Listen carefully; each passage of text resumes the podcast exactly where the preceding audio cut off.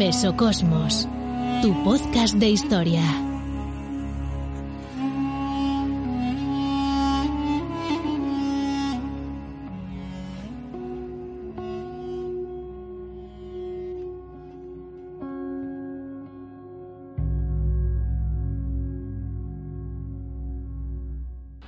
El domingo día 15 de Rajat del año de la Égira de 583, 20 de septiembre de 1187, Saladino tomó posiciones al oeste de la ciudad. Después se desplazó al norte de aquella, pensando que estratégicamente sería más ventajoso, y dirigió sus máquinas de guerra contra las murallas. Aprovechando el gran número de sus arqueros, hostigó la plaza con tanta eficacia mediante constantes asaltos y escaramuzas que sus minadores pudieron abrir una brecha en uno de los ángulos septentrionales de la muralla. La debilidad de su posición empuja a los sitiados a pedir la paz. El viernes 2 de octubre de 1187, en el aniversario de la noche de la ascensión del profeta a los cielos, suceso que fue anunciado por el glorioso Corán, Sura capítulo 17 versículo 1, Gloria a aquel que ha hecho viajar a su servidor durante la noche de la mezquita santa de la Meca a la mezquita lejana de Jerusalén, de la que nos habíamos bendecido el recinto para mostrar nuestra omnipotencia. El sultán tomó posesión de Jerusalén. ¡Qué maravillosa coincidencia! El mismo día de la capitulación se hizo con toda solemnidad la oración del viernes, la enorme cruz que se alzaba en la colina de Sacra fue abatida. De esa forma, por medio del sultán Saladino, Dios concedió un triunfo al Islam. La primera condición del tratado de capitulación fue que para quedar libres, cada hombre pagara diez dinares por su rescate, cada mujer cinco y cada niño un dinar. Por su parte, los tres mil prisioneros musulmanes que había en la ciudad alcanzaron su liberación. El sultán tomó posesión de todo el botín y lo distribuyó entre sus jefes y soldados, reservando una parte para los juristas, doctores de la ley y derviches que habían llegado de distintos países para celebrar la victoria. Por su parte, todos los cristianos que habían pagado su rescate fueron conducidos a su lugar de refugio, esto es, la ciudad de Tiro.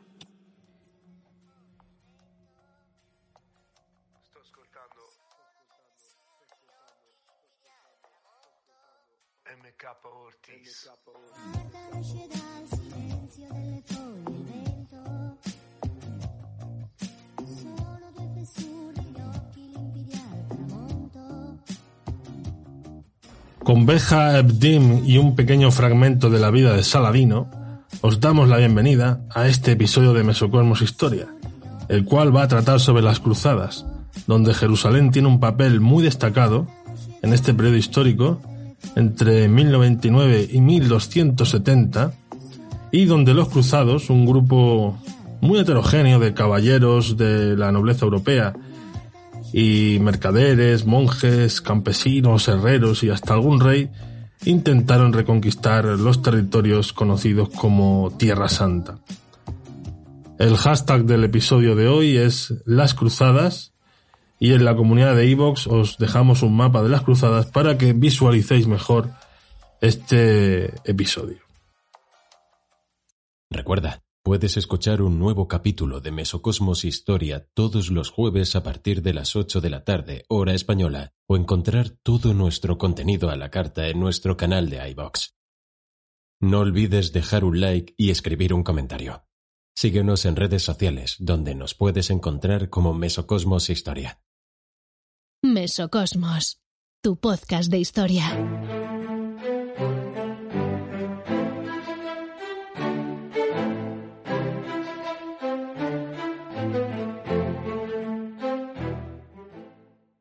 ¿Qué son las cruzadas y dónde tienen su origen? La expansión de los selyúcidas en el Próximo Oriente, a mediados del siglo XI, había provocado una alarma en los cristianos de Occidente, ya que estos selyúcidas pasaban a controlar Siria y Palestina. Y también hubo eh, invasiones turcas en el imperio bizantino y sometieron a griegos, sirios y cristianos de Armenia. Esta situación provoca una reacción en Europa, la Europa del occidente medieval latino, contra la invasión de los selyúcidas, ya que la ciudad de Jerusalén quedaba bajo su control. Y esto había dado lugar a episodios de intolerancia y maltrato hacia cristianos de la zona o cristianos que iban en peregrinaje a dicha ciudad de Jerusalén.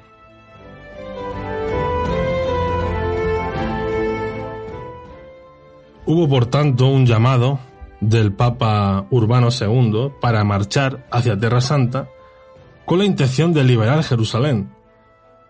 Y estos ejércitos que irían a liberar Jerusalén, que marcharían hacia Tierra Santa, se iban a convertir, de alguna manera, en el brazo armado del Papa de Roma. Y van a ser conocidos como los cruzados.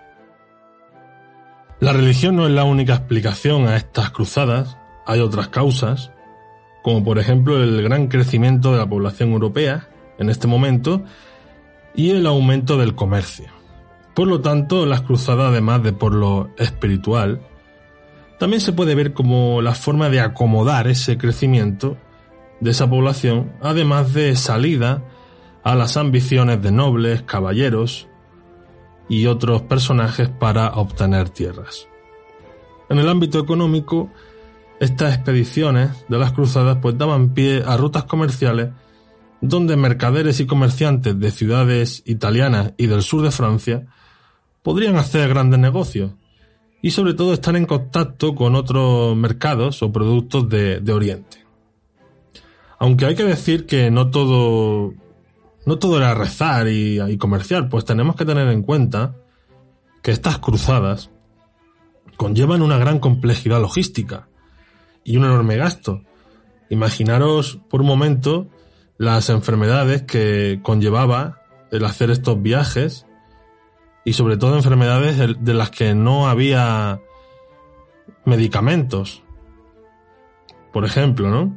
O sea, si eras herido, pues las infecciones no, no, no existe la penicilina, por ejemplo, ¿no? Sumado a esto de la enfermedad, podremos añadir los larguísimos viajes, esas marchas a pie o a caballo, viajar en barco con el peligro de un naufragio o de sufrir un asalto pirata y que te vendieran como esclavo. O también imaginaros morir en combate en una tierra lejana, sin que te puedan repatriar, por ejemplo.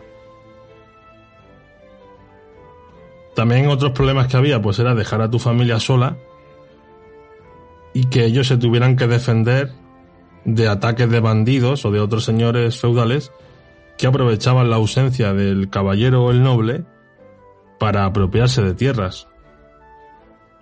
Esto lo vemos perfectamente en la película de Kevin Reynolds de Robin Hood, Príncipe de los Ladrones, del año 91, pues mientras que Robin Hood, el actor Kevin Costner está en las cruzadas, el sheriff de Nottingham se apropia del castillo y las tierras del padre de Robin, al cual acusan de brujería, por cierto. Y también vemos a Marian que tiene que, enfrentarse ya sola a los bandidos, porque su hermano está en las cruzadas junto con, con Robin, ¿no? Están los dos en, en Jerusalén en la tercera cruzada. Por lo tanto, para un caballero un caballero que actuara por su cuenta en una expedición costosa. Bueno, para un caballero y para un rey. Eh, sino que se lo digan a Ricardo Corazón de León que participa en la tercera cruzada, arruina la hacienda inglesa, su hermano pequeño, Juan Sin Tierra, le intenta usurpar el trono y además cuando vuelve, cuando vuelve de Tierra Santa, es secuestrado por el duque de Austria, quien va a pedir un gran rescate por su liberación. Así que a Ricardo Corazón de León no le salió nada barato ir a las cruzadas, por cierto. Sin embargo, siendo una empresa costosa y muy peligrosa, tenía un gran atractivo, ya que era una sociedad muy religiosa. Y se veía en estas cruzadas como una forma de salvación espiritual. Dicho de otra manera, más fácil, era la forma de asegurarse de ir al cielo. Y tampoco nos olvidemos que estamos en una sociedad militarista y donde las esperanzas, ambiciones y el prestigio personal pues está asociado a hazañas militares. Y en este caso, pues los ejércitos cristianos marchaban hacia Oriente a combatir por la cruz, la cual llevaban bordada en rojo en sus vestimentas, y de ahí viene precisamente el nombre de cruzadas. Estas cruzadas se van a ir desvirtuando y vamos a encontrarnos con crímenes en nombre de Dios, y que van a ir surgiendo también ambiciones para aumentar las riquezas, la fama y el poder de algunos de sus participantes. Las cruzadas en Tierra Santa no son las únicas luchas entre cristianos y infieles en el siglo XI, pues nos encontramos también luchas en el imperio alemán, en, sus fronteras orientales con los eslavos que eran paganos, y en la península ibérica nos encontramos con otra cruzada que enfrenta a los reinos ibéricos cristianos contra los musulmanes, además de en el este del Mediterráneo con los musulmanes de Siria y Egipto. Y otra cruzada que tiene lugar en el occidente medieval, precisamente en el sur de Francia, es la cruzada contra los cátaros. Y otra cruzada que también existe y que es menos conocida es la cruzada que hace el Papa contra el emperador Federico II de, Alemania, o mejor dicho, del Sacro Imperio Romano Germánico. En ese tiempo, el siglo XI, había un intenso fervor religioso, y las cruzadas ponen de manifiesto la profundidad religiosa de la época y el impacto que tenía el cristianismo en la civilización europea durante el feudalismo. Esto lo tenemos que tener muy en cuenta. Y este impacto religioso en la sociedad lo podemos ver en diferentes ámbitos y concretamente si nos vamos al mundo del cine lo podemos ver perfectamente en la película sueca de El séptimo sello de Igmar Bergman donde Max von interpreta a un caballero cruzado que vuelve a Suecia después de las cruzadas y se encuentra con un país devastado por las epidemias y con un gran fervor religioso que roza el fanatismo, como por ejemplo esa procesión de los penitentes, que es una escena bastante fantasmagórica, que llega incluso a dar miedo, con esas cruces que llevan tan grandes, Ese ambiente tan, tan oscuro. Y también hay otro momento, bueno, hay varios momentos, pero os voy a citar este de, la procesión y el siguiente que es cuando a una joven que supuestamente es bruja la condenan a la hoguera y el cruzado, que es eh, Max von Sydow, se acerca para preguntarle una cuestión muy concreta. ¿Qué es lo que le pregunta? Anthony Block a, la supuesta bruja? Pues mejor que lo veáis. Mejor que lo veáis porque es bastante importante en la película este, este momento. Así que el séptimo sello de Igmar Berman no se la pierdan, con Max von Sydow en el papel del cruzado Anthony Block.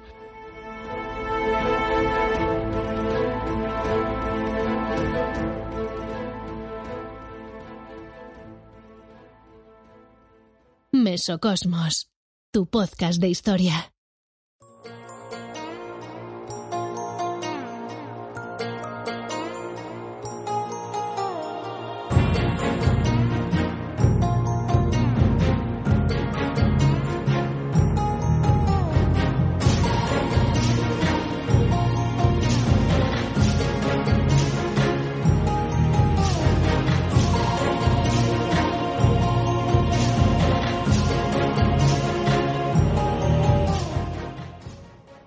Primera cruzada tiene sus precedentes cuando el emperador bizantino Alejo I pide ayuda a Occidente ante la amenaza de los selyúcidas y los intereses del Papa Urbano II era que quería ser un líder religioso de gran prestigio. Así que el 27 de noviembre de 1095, el Papa Urbano II convocó el concilio de Clermont en Francia. En esta ciudad dio un sermón en presencia de clérigos y de laicos, y este sermón era una apología a favor de las cruzadas y en contra de los selyúcidas, por supuesto, a los cuales trataba de infieles y apelaba a ricos, pobres, nobles, caballeros e incluso a bandidos a que había que recuperar Jerusalén. Este sermón terminó por parte de los presentes con gritos de Dios lo quiere, Dios lo quiere. Por lo tanto, había comenzado oficialmente las cruzadas. Y digo oficialmente porque años antes, en la península ibérica, ya habían combatido diversos ejércitos cristianos de diversos lugares de Europa, como había sido en la toma de Barbastro a los musulmanes allá por el año 1064. El Papa tenía en el sur de Francia bastante apoyo, por eso eligió Clermont para, esta, para este sermón, para este concilio, mejor dicho.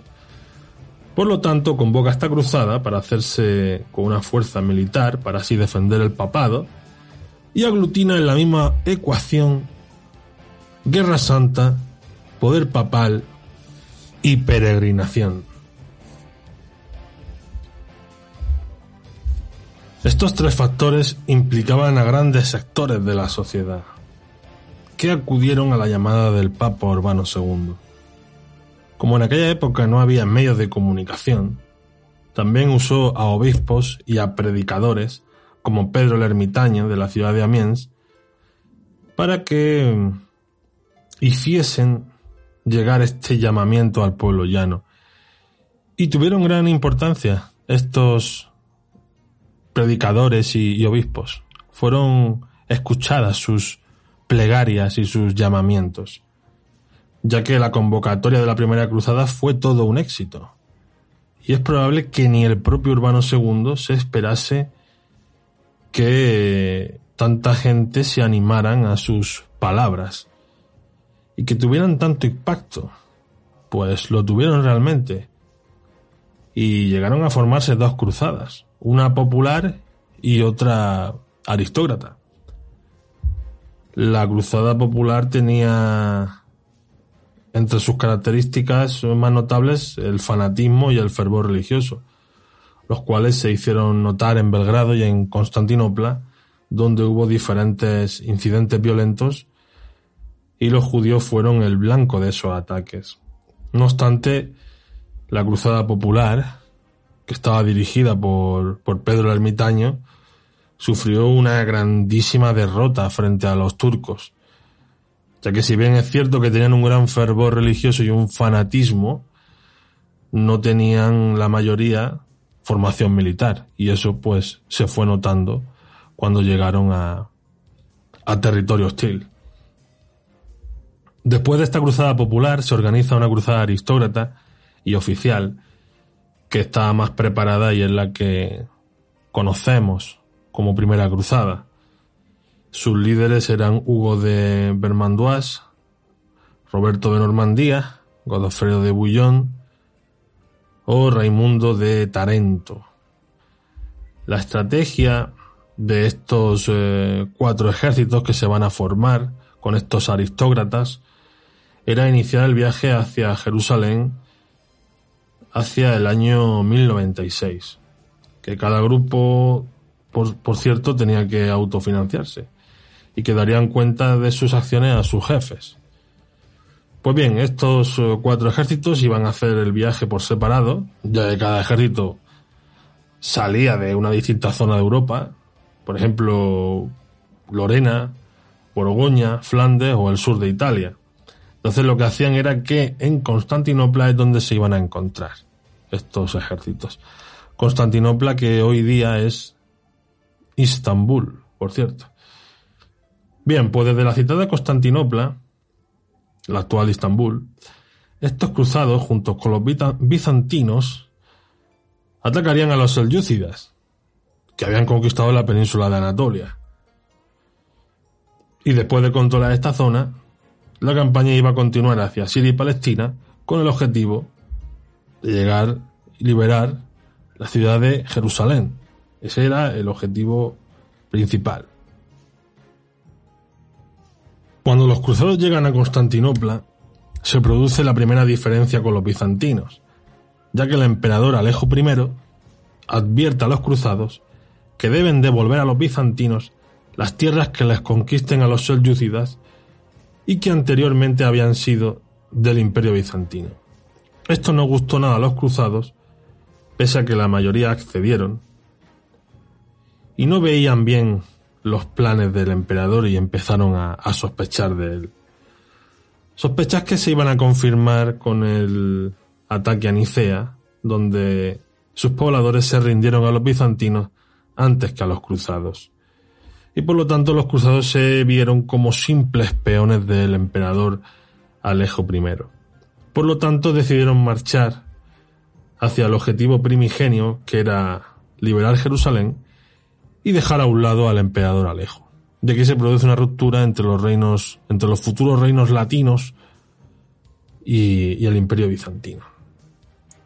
Después de la toma de Nicea, los cruzados siguieron combatiendo en Anatolia, y en julio de 1097 nos encontramos con la batalla de Dorilea, donde los cruzados van a obtener una importante victoria frente al ejército turco al que casi aniquilan. Por lo tanto, Asia Menor estaba prácticamente en manos de los cruzados con esta victoria de Dorilea. Continúan la marcha y el siguiente objetivo es la ciudad de Antioquía, en el norte de Siria.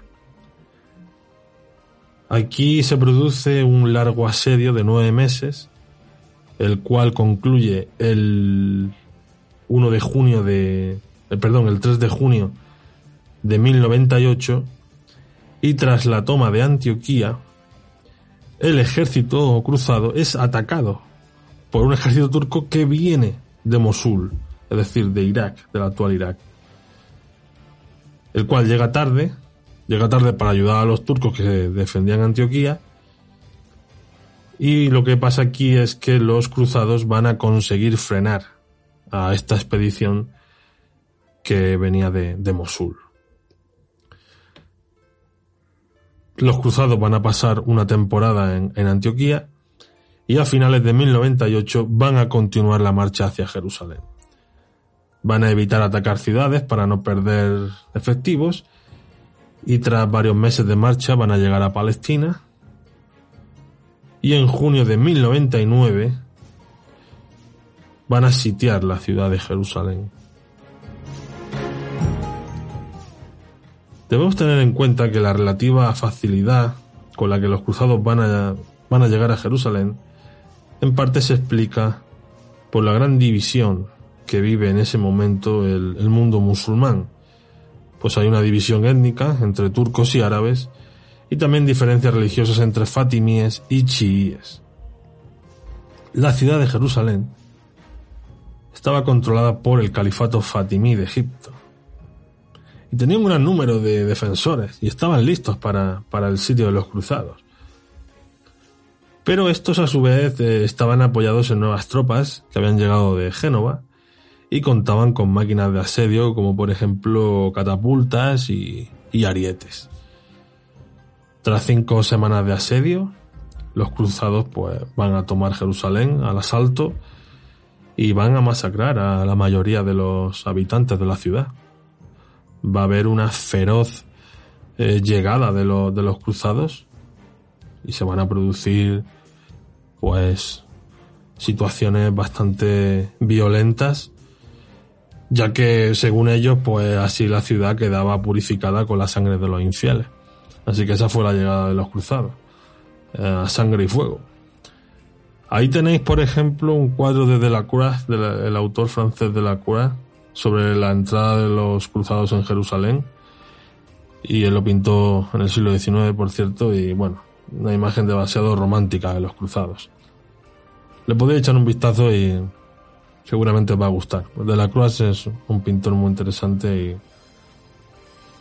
y, y que se dedicaba mucho a pintar temas históricos, por cierto, porque también tenemos, es famoso porque tenemos de él la famosa Libertad guiando al pueblo, 1830, la revolución de, que se produce en Francia en el verano del 1830. Y también Hamlet. En fin, échale un vistazo porque es muy interesante. Volviendo a Jerusalén, la toma fue el día 15 de julio del 1099 y días más tarde se nombra a Godofredo de Bouillon como gobernante de la ciudad, el cual iba a ostentar el título de protector del Santo Sepulcro. Su hermano Balduino sí va a ostentar el título de rey de Jerusalén, pero Godofredo va a ser el protector del Santo Sepulcro. Con esto estamos llegando ya casi al final de la primera cruzada, pero antes hay una última campaña donde los cruzados derrotan a los fatimíes en Ascalón y toman puertos en el Mar Rojo. Cuando finaliza esta campaña, muchos cruzados van a volver a Europa y Godofredo va a quedarse en Jerusalén con una fuerza de unos 300 caballeros y 2.000 peones con los que va a organizar la defensa de los territorios conquistados. Estos territorios van a funcionar con un modelo feudal, feudal clásico, con señores y vasallos, donde hay una aristocracia francesa, que serán una minoría, pero son los que contestan el poder y las tierras, y se van a casar de forma endogámica para mantener ese estatus, ¿no? Y los cruzados que no eran aristócratas, pues se casaban con la población que habitaba en la zona y que muchos eran antiguos cristianos. Y surge una nueva población que es llamada despectivamente como Pulins. Dentro de esa población hay una minoría de clérigos y por supuesto un grupo itinerante de mercaderes de Génova, de Pisa o de Amalfi, que tenían actividades comerciales con productos del Extremo Oriente. Y también hay que destacar que en estas poblaciones de los reinos latinos existen comunidades musulmanas y judías, por supuesto territorialmente los reinos latinos eh, van a quedar eh, de la siguiente manera. El más importante va a ser el reino latino de Jerusalén, por supuesto. Es el más importante a nivel económico y a nivel político, claro está. Al norte queda el condado de Trípoli. Más allá de Trípoli queda el principado de Antioquía. Y más allá de este principado de Antioquía, al este, está el condado de Edesa, en el cual estaba poblado por, cristianos de Armenia, cristianos armenios, mejor dicho.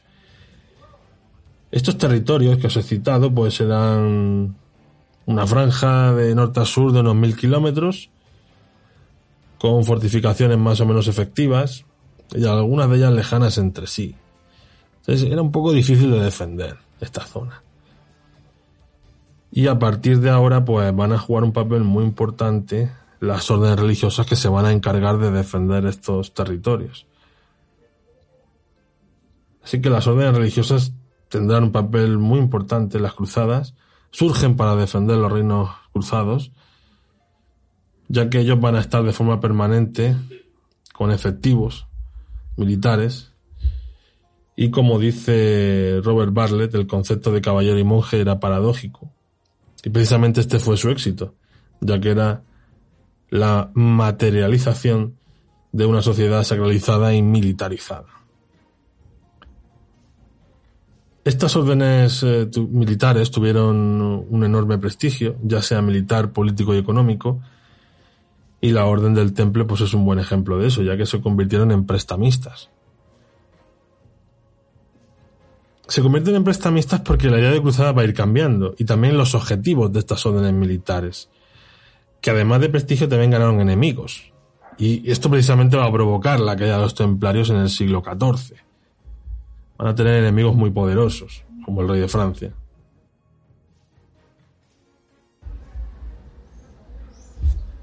Por citar algunas de las órdenes militares de, este momento, nos encontramos con la orden de los hospitalarios, los citados templarios y los teutónicos. Ya en el año 1070, antes de la primera cruzada, nos encontramos con la Orden del Hospital, que había sido fundada en Amalfi, en un antiguo albergue de peregrinos. Amalfi es una ciudad de Italia que se ubica en el Golfo de Salerno.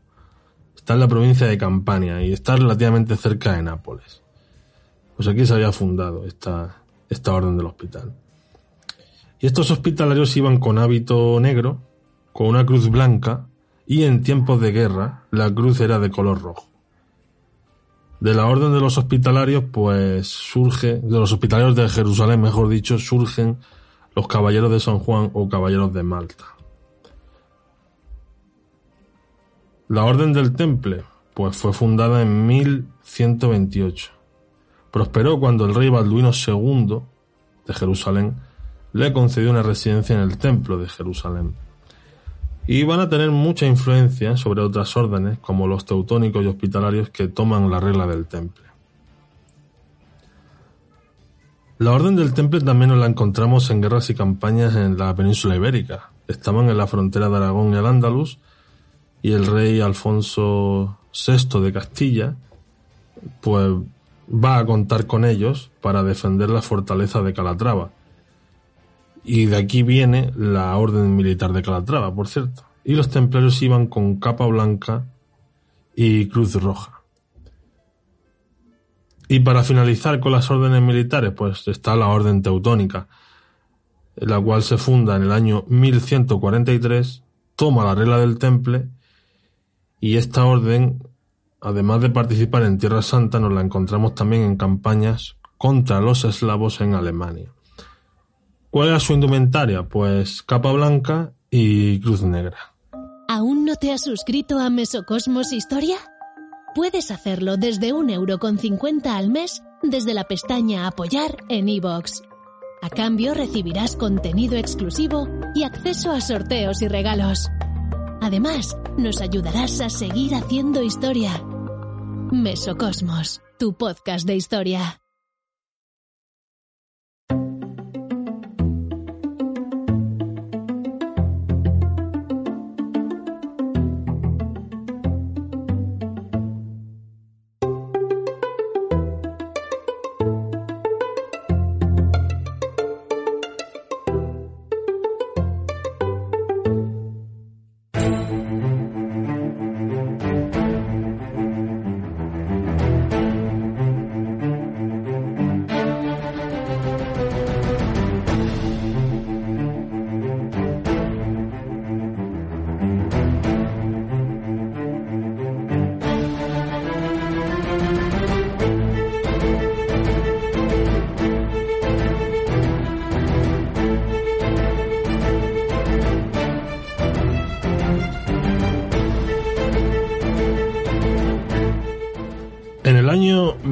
1144, el emir Imadeddin Zenkis de Mosul, aprovechando luchas internas entre cruzados normandos que estaban en la zona de Antioquía y que estaban teniendo disputas con bizantinos, pues este emir ataca los condados de Edesa y reconquista la ciudad de- del mismo nombre.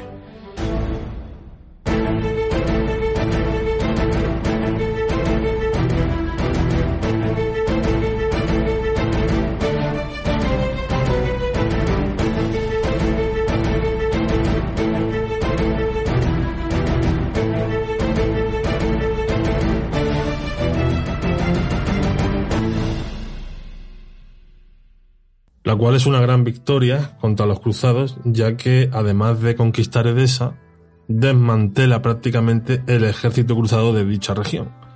Así que va a ser un duro varapalo para los cruzados. Esta situación, como podéis intuir, pues da lugar a la Segunda Cruzada, que tiene lugar entre los años 1147 y 1149. Es convocada por el Papa Eugenio III y predicada, entre otros, por San Bernardo de Claraval. La cruzada va a tener como protagonistas a Luis VII de Francia, a Conrado III del, del Sacro Imperio Romano Germánico y también contaba con el rey Roger II de Sicilia. Pues bien, el primer contratiempo que hay en esta segunda cruzada es la alianza del rey de Francia y el de Sicilia contra el emperador de Bizancio, Miguel Comneno, que a su vez es el cuñado de Conrado III, el, emperador del Sacro Imperio. Y este pues va a defender a su cuñado frente al rey de Francia y al de Sicilia. ¿Esto en qué se traduce? Pues en que se dispersan los ejércitos. Por lo tanto, el francés va por un lado y el germano va por otro. Ya en territorio turco, concretamente en Dorilea, las tropas germanas de Conrado III, quien va camino de Jerusalén, pues son emboscadas. Son emboscadas por los turcos y parte de la tropa y peregrino pues vuelven a Europa asustados. Se van de allí con, ese, con esa emboscada turca. Pero bueno, Conrado se queda, todo hay que decirlo. Conrado III se queda y consigue llegar a Jerusalén.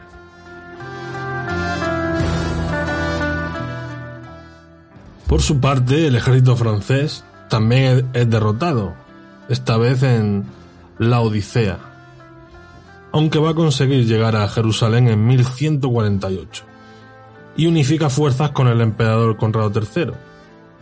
Y junto al rey Balduino III de Jerusalén, deciden atacar la ciudad de Damasco y la de Ascalón.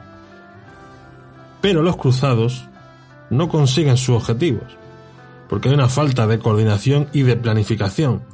Y después de este fracaso, el rey de Francia, con sus tropas, o lo que le quedaban de sus tropas, se vuelve, se vuelve a su país.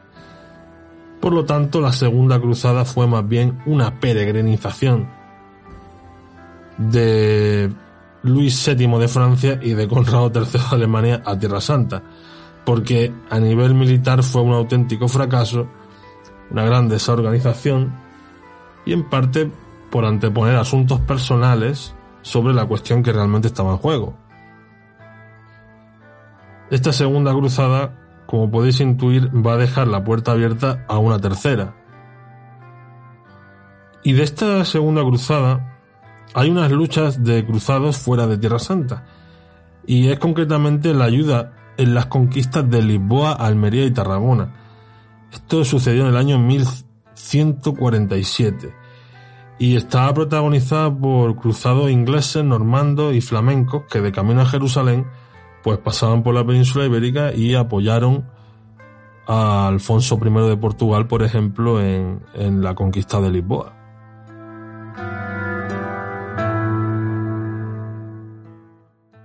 La segunda cruzada, que resultó ser un fracaso, ayudó a, precisamente a que las potencias musulmanas se unificaran y va a aparecer una figura bastante famosa que va a tener una grandísima importancia en la Tercera Cruzada, y es concretamente Saladino, quien se va a convertir en gobernante del territorio que se extendía desde Libia hasta el valle del Tigris. Por lo tanto, es un territorio que va a rodear a los reinos cruzados por el norte, por el sur y por el este. Así que van a quedar los reinos cruzados rodeados de los territorios de Saladino. Así que mm, este gobernante lo que va a hacer es atacar a los cruzados en diferentes puntos y va a tener una grandísima victoria en la batalla de Hattin el 4 de julio de 1087, donde va a derrotar al ejército franco y va a capturar a, al rey Guido de Lusignan, va a ejecutar a, gran parte de, de, las órdenes militares que participan en esta batalla de Hattin, ¿no? Los va a degollar en el campo de batalla, va a degollar también a Reinaldo, que había matado a su hermana en, en una operación anterior. Eh, por lo tanto, se va a vengar Saladino de, de algunos cruzados y, va a, dejar clara su posición de que Hattin eh, ha sido fundamental para, para el devenir de, de la zona, ¿no? Porque lo que va a hacer después de Hattin es que va a ir tomando fortalezas cruzadas del reino de Jerusalén. Una tras otra las va a ir conquistando, ¿no? Por lo tanto, va a asediar también Jerusalén, por supuesto. Esa ciudad que está defendida por Orlando Bloom. Bueno, mejor dicho, por Valiant Evelyn. Ya he citado aquí a la película de El Reino de los Cielos. Pues eh, la defiende Valiant Evelyn junto con la reina Sibila y se rinde, se rinde el 2 de octubre de 1187 como hemos eh, comentado, como hemos leído en el texto con el que abríamos este, este episodio. ¿no? A partir de este momento las, las tropas cruzadas pues se encuentran en una situación muy delicada ya que la única gran ciudad que controlan es Tiro, que está en el Líbano, ¿no? al norte de, de Galilea. ¿no? Bien, a los pocos días de la reconquista de, Jerusalén por parte de, Saladino, el Papa Gregorio VIII llamó de nuevo a la cruzada, apelando a que Jerusalén había caído como castigo divino por los pecados de los europeos. Entonces, a la llamada del Papa, van a acudir Federico Barbarroja, emperador del Sacro Imperio Romano Germánico, Felipe Augusto de Francia y Ricardo Corazón de León de Inglaterra. La tercera cruzada va a tener lugar entre los años 1189 y 1192. Esta va a ser una de las cruzadas más importantes, en tanto los protagonistas que va a tener, como las fuerzas que va a reunir, pues va a ser una de las cruzadas que va a contar con mayor número de efectivos.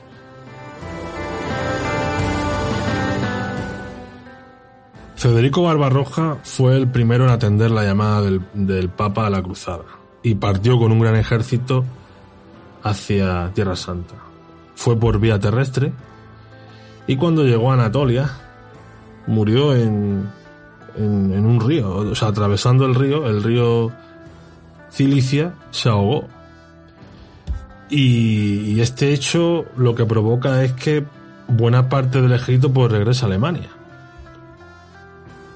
Y curiosamente este episodio aparece en el Age of Empires 2, The Age of Kings. Ahí tenemos la expedición de Federico Barbarroja, bueno, no solo en Jerusalén, sino también contra Milán. Y el videojuego te cuenta esto, que se ahoga cruzando el río. Ahí tenemos también, ¿no? La... Pues esa faceta de videojuegos e historia que, a veces van de la mano y la verdad que dan buen resultado. Bueno, ¿qué pasa con Corazón de León y con Felipe Augusto? Pues van a llegar a Palestina con sus ejércitos intactos y bueno, pues van a conquistar Chipre y San Juan de Acre, pero no van a poder reconquistar Jerusalén. Eso sí, eh, Corazón de León consiguió, tras la batalla de Arsuf, en 1192, consigue el Tratado de Rambla con Saladino. Y en este tratado, una de las cosas que se abordan es que los peregrinos no armados podrían visitar Jerusalén y se mantenían los reinos cruzados. Además, Corazón de León, como decía, consiguió arrebatarle Chipre a los bizantinos y se la entregó a Guido de Lusignan, que era antiguo rey de, Jerusalén, y al poco tiempo Ricardo partió hacia Inglaterra. Y partió hacia Inglaterra porque su hermano, Juan Sin Tierra, estaba conspirando contra él. Entonces le llegaron esas noticias y, y partió para, para la isla, ¿no? Entonces lo que podemos decir de Corazón de León es que había conseguido restablecer el reino de Jerusalén, pero sin la ciudad de Jerusalén. Por lo tanto era un reino más reducido que el anterior y mucho más débil a nivel político y militar, y este reino pues va a durar un siglo más en condiciones bastante precarias. Debemos tener en cuenta que la línea costera de los reinos cruzados se va a ir estrechando y que las monarquías europeas no van a estar muy pendientes de estos reinos cruzados. aunque van a recibir apoyo de, potencias mercantiles, las cuales van a ser las que precisamente van a capitanear la Cuarta Cruzada.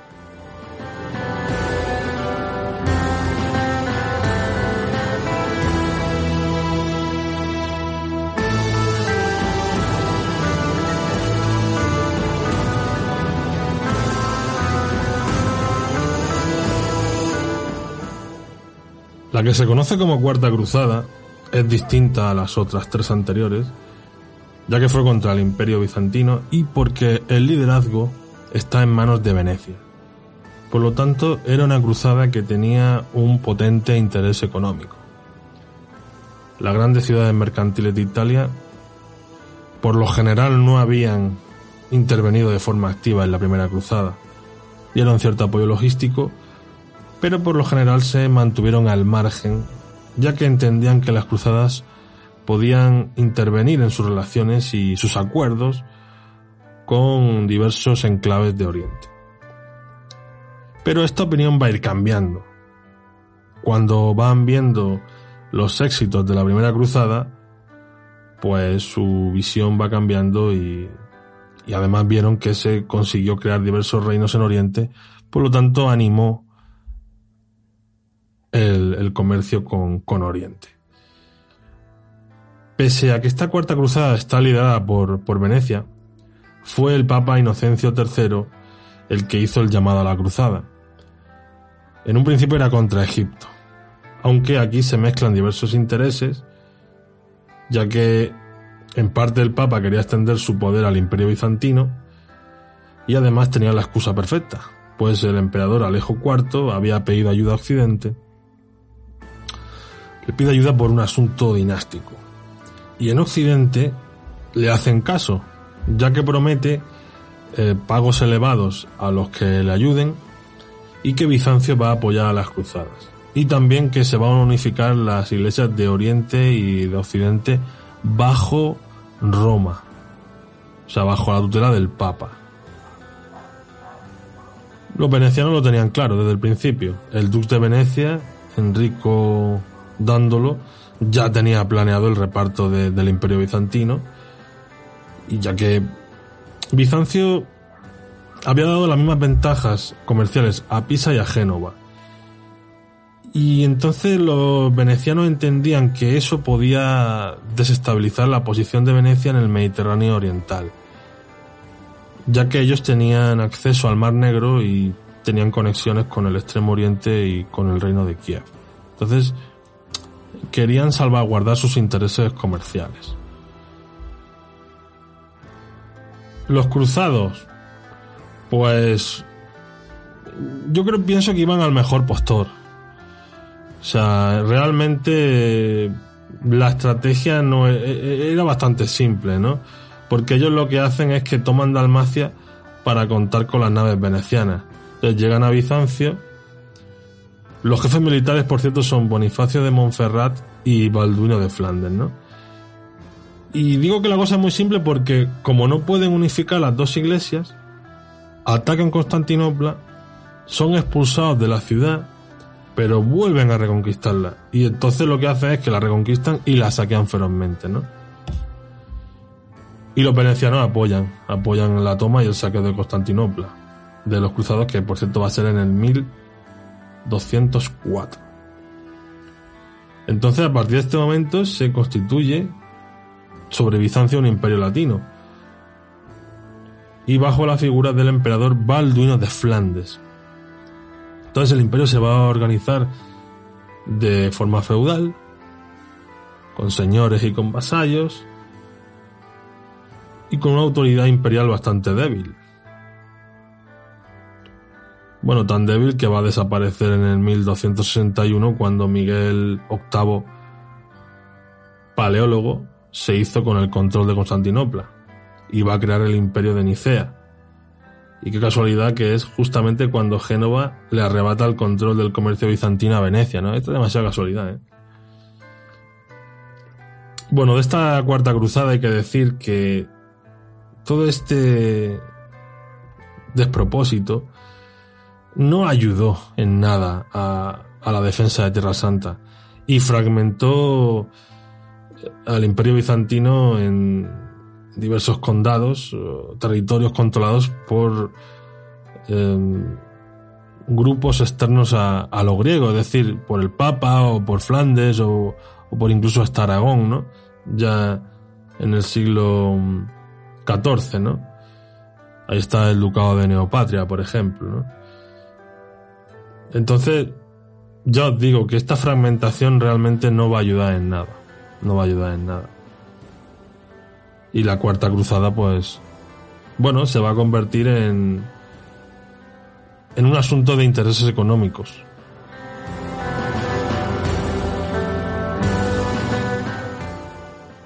En el año 1208, en un contexto y un territorio muy distinto, el Papa Inocencio III proclamó una cruzada contra los albigenses, una secta religiosa también conocida como los cátaros, que habitaban precisamente en el sur de Francia.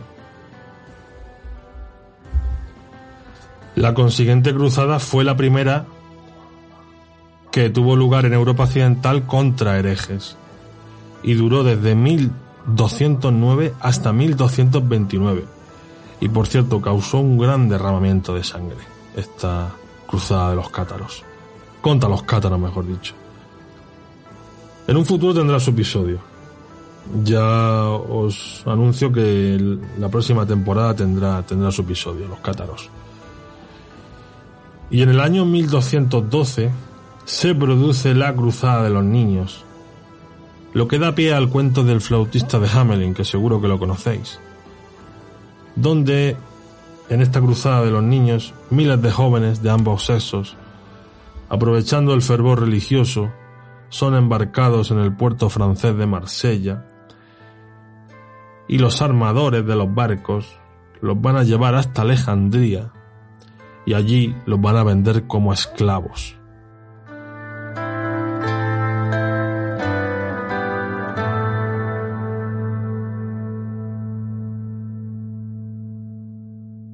Mesocosmos, tu podcast de historia.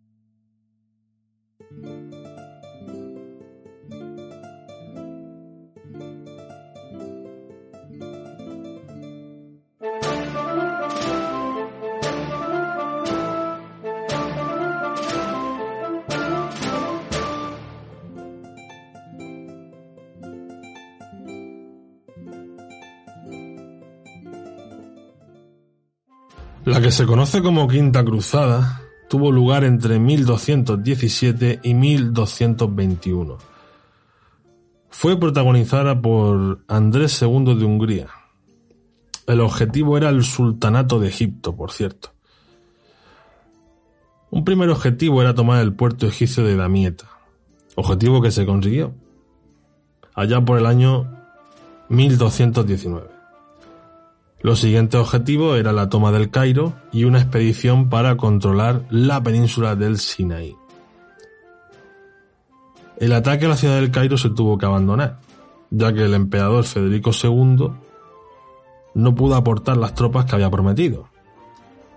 Ante esta situación, los cruzados no tuvieron otra opción que rendir el puerto de Damieta, y esto va a provocar una dispersión del ejército cruzado, y por lo tanto Así se pone fin a esta quinta cruzada.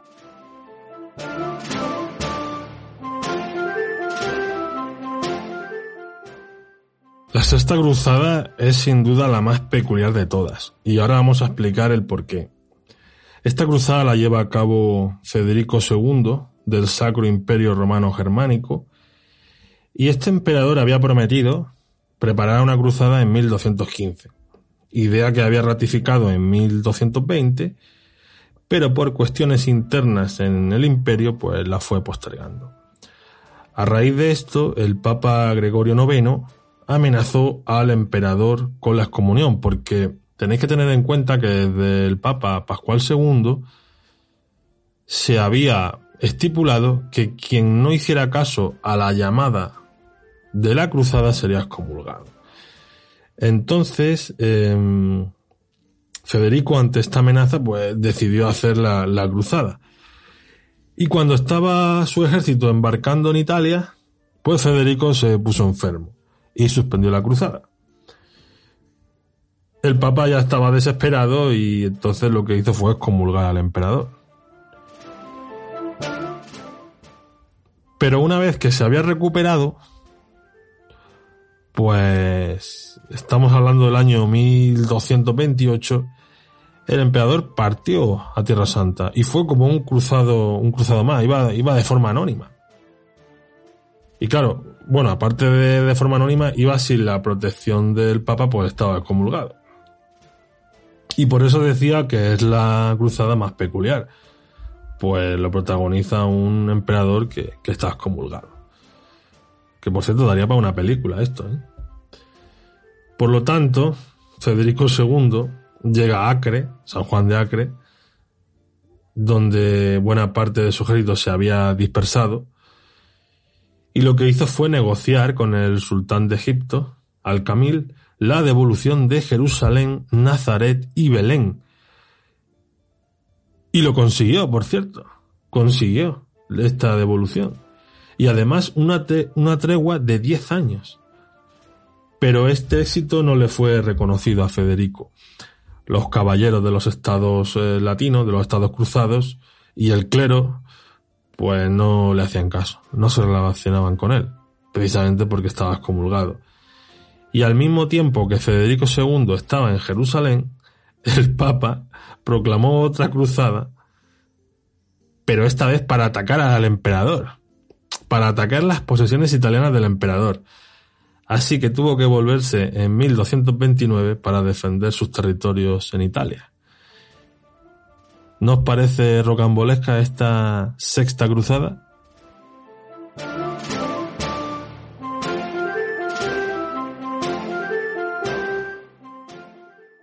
Aparece en escena el, rey de Francia, Luis IX, también conocido como San Luis, y este rey organizó y financió una nueva cruzada.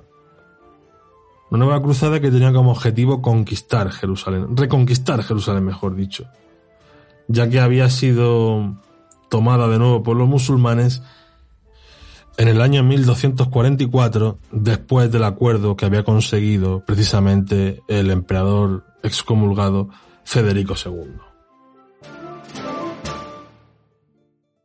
Hacia el año 1248, Luis IX de Francia y su ejército partieron hacia la isla de Chipre, donde prepararon su ataque hacia Egipto. Los cruzados volvieron a tomar el puerto de Damieta, el cual se ubica en el delta del Nilo, y tras este éxito del ejército de Luis IX, pues decidieron marchar hacia el Cairo, pero resultó ser un fracaso, ya que los egipcios, fijaros, provocaron inundaciones, con lo cual tenían al ejército cruzado atrapado, lo que provocó que Luis IX se vio obligado a rendirse allá por 1250. O sea, lo habían secuestrado realmente, con todo su ejército. Después de este incidente, bueno, pagó un rescate bastante grande, una suma de, muy importante de dinero y tuvo que devolver Damieta, el puerto, que he dicho que está en el delta del, del Nilo, pues entonces lo que hace es que Luis IX viaja hacia Palestina por mar y allí va a pasar una temporada va a estar fortificando defensas y bueno, va a volverse a Francia con su ejército en la primavera de 1254. Después de fortificar San Juan de Acre, se vuelve para Francia. Por lo tanto, un nuevo fracaso más. Pero San Luis no se quedó muy conforme y en el año 1270 organizó otra cruzada la que está considerada como la última gran cruzada. Y en esta ocasión hubo poco entusiasmo por parte de, la nobleza francesa. Y digamos que dejaron solo al rey, ¿no? Y esta cruzada expedición fue contra la ciudad de Túnez, en el norte de África. Túnez era una ciudad de tradición cristiana, pues de allí era San Agustín, y el rey de Francia quería reconvertir al cristianismo dicha, dicha zona.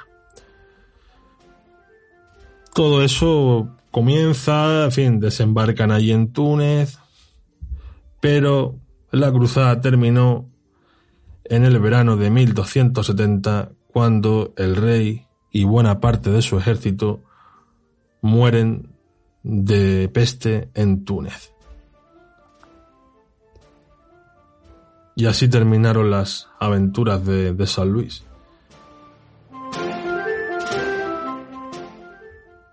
A la vez que esta última gran cruzada se convertía en un fracaso y en la tumba de, San Luis, las zonas de frontera del reino latino, de los reinos cruzados, en la costa sirio-palestina se vieron inmersas a una mayor presión por parte de los mamelucos.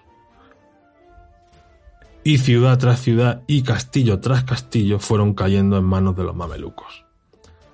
La última ciudad en caer fue San Juan de Acre, el 18 de mayo de 1291, y sus pobladores cristianos, los cruzados y las órdenes militares que en ella se encontraban, como los templarios y los hospitalarios, buscaron refugio en la cercana isla de Chipre.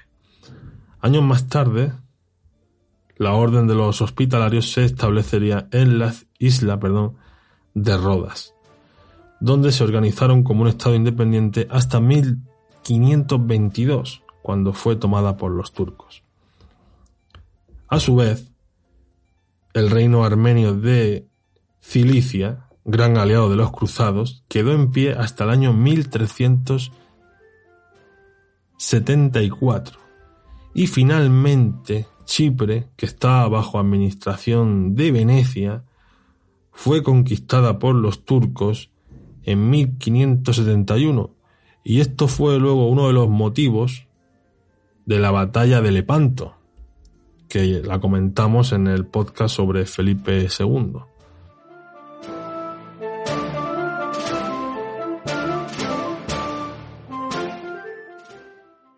Las consecuencias de las cruzadas fueron varias. Tras el fin de, de los reinos latinos en Tierra Santa, pero no se puso fin a los esfuerzos de los cruzados aunque el interés de los reyes europeos y los nobles y caballeros eh, pasaron un poco a nuevas convocatorias de cruzadas. Ya no fue muy significativo. Hubo algunas, pero son, son casi anecdóticas, ¿no? Eh, además que no tuvieron ningún éxito.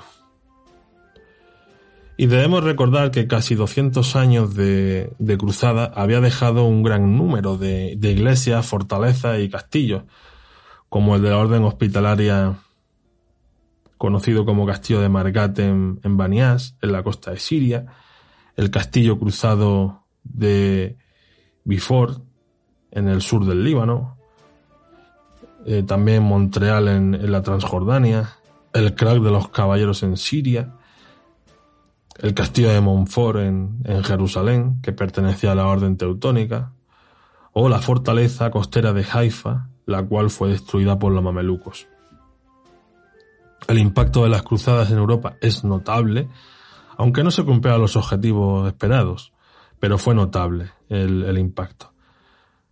La mayoría de expediciones sufrieron destacadas derrotas, todo se ha dicho, y bueno, Jerusalén volvió a mano musulmana gracias a Saladino en 1187 y tras la tercera cruzada hasta la pérdida de San Juan de Acre en el año 1291, pues los reinos cruzados se fueron concentrando en una estrecha franja costera que iba de Alepo a Jerusalén y eso era una franja pues que era muy difícil de mantener, pues estaban rodeados de, de musulmanes. No hay que olvidar que buena parte del fracaso de las operaciones eh, militares se debe a, a grandes diferencias de los reyes europeos que trasladaron sus diferencias a las cruzadas, como son el caso de Luis VII de Francia y el emperador Conrado III en la Segunda Cruzada, o las diferencias entre Ricardo Corazón de León y el rey Felipe Augusto de Francia, que lo dejó solo en la Tercera Cruzada, y en definitiva conflictos de intereses que afectaron a su vez a los reinos latinos de, de Tierra Santa. A nivel comercial, pues se habían apuntado rutas comerciales de las ciudades italianas y del sur de Francia, con Oriente y bueno, y un cierto interés por explorar Oriente y el mundo. Pese a que estos estados latinos cruzados habían sido poco de poca duración, hay que tener en cuenta que la experiencia sirvió para usar y mejorar los mecanismos de colonización de los territorios. Y en la época moderna, concretamente los siglos XV y XVI, se va a ir viendo cómo se van modernizando estos mecanismos y van a ser más efectivos y más duraderos, por cierto. A estos aspectos económicos hay que sumar que tanto desde el papado como desde las monarquías europeas, para obtener recursos y financiar esas cruzadas se van a desarrollar unos sistemas de impuestos directos de tipo general y esto, esto tuvo consecuencias en las estructuras fiscales de los estados europeos.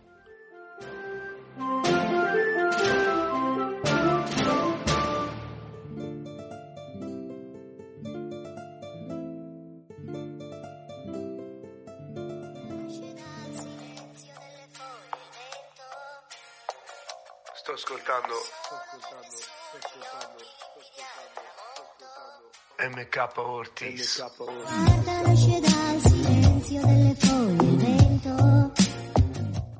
Y hasta aquí nuestro episodio de hoy, esta síntesis sobre las cruzadas. Y antes de despedirnos, pues voy a citar algunos libros y películas sobre el tema. Y empezamos por los libros. Obviamente hay muchísimos, hay mucha bibliografía sobre las cruzadas, pero para empezar citaría dos autores, como son Steven Runciman y su historia de las cruzadas, y por otra parte, Amin Malouf, las cruzadas vistas por los árabes. Sobre filmografía, también hay mucha, y os recuerdo la que he citado a lo largo de este episodio, como es Robin Hood, Príncipe de los Ladrones, del director Kevin Reynolds, del año 1991. Y en los papeles protagonistas está Kevin Costner, el papel de Robin, y Mary Elizabeth Mastrantonio en el papel de Marian. Aunque más que la cruzada, lo que se ve en la película es la vuelta a casa y los problemas que hay en Inglaterra con la ausencia del rey. Esto es lo que más destaco. Más que la cruzada en sí, que aparece al principio de la película, pero es la vuelta a casa y los problemas que se van a enfrentar estos personajes ante el sheriff de Nottingham, que, que es bastante malo, por cierto. Bien, la siguiente película es El séptimo sello de Ingmar Bergman, del año 57. Es una película sueca, como he dicho anteriormente, y está protagonizada por Max von Sydow, que hace un, de caballero cruzado, Anthony Block, vuelve a esa Suecia devastada, y con esas dudas que arrastra sobre el bien y el mal y sus dudas sobre la existencia de Dios. Además que al principio de la película, y esto no es spoiler, se le ha aparecido la muerte y le ha retado a una partida de ajedrez. Así que esta es una película, por un lado inquietante, bastante inquietante diría yo, y por otro lado una de las grandes obras del cine sueco. Es en blanco y negro, pero es magnífica. No hay que tenerle miedo al, cine en blanco y negro. Y luego, pues, cómo refleja esa Suecia del siglo. Me parece que están en el siglo XIV, creo recordar. Hablando de una cruzada, obviamente no, es, no son las cruzadas que hemos mencionado, debe ser una cruzada de esta menor. Algún intento sin éxito, ya posteriormente a San Luis.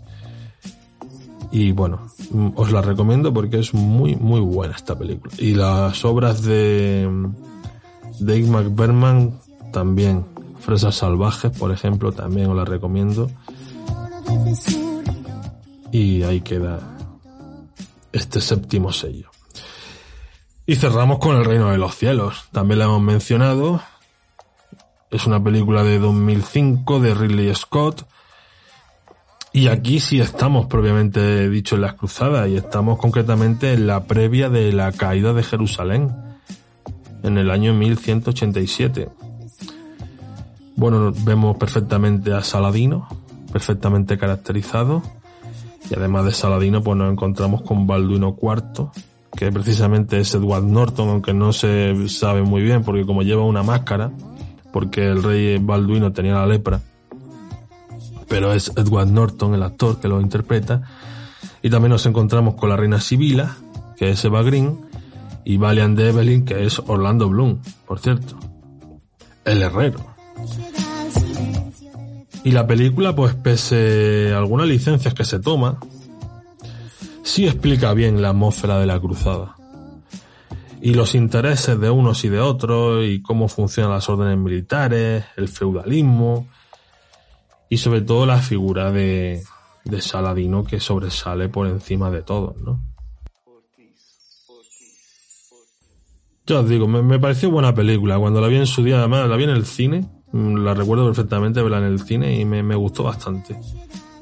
Sobre todo esas esa, escenas bélicas, ¿no? Eh, cuando se enfrentan, eh, Valiant con, con la, se pone al mando de la caballería cruzada. Eso me parece una escena bastante sugerente y bueno, luego lo que es la toma de Jerusalén, ¿no? Por parte de Saladino. Creo que también se refleja bien ese ambiente de, de guerra y de defensa y de ataque, ¿no?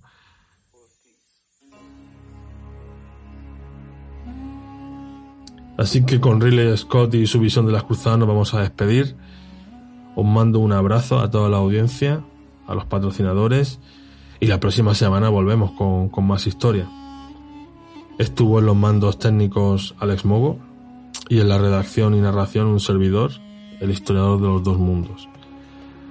Hoy precisamente nos vamos a ir con una frase de la película, El reino de los cielos, y el momento en cuestión es cuando Valiant le pregunta a Saladino ¿cuánto vale Jerusalén? A lo que Saladino responde nada y todo.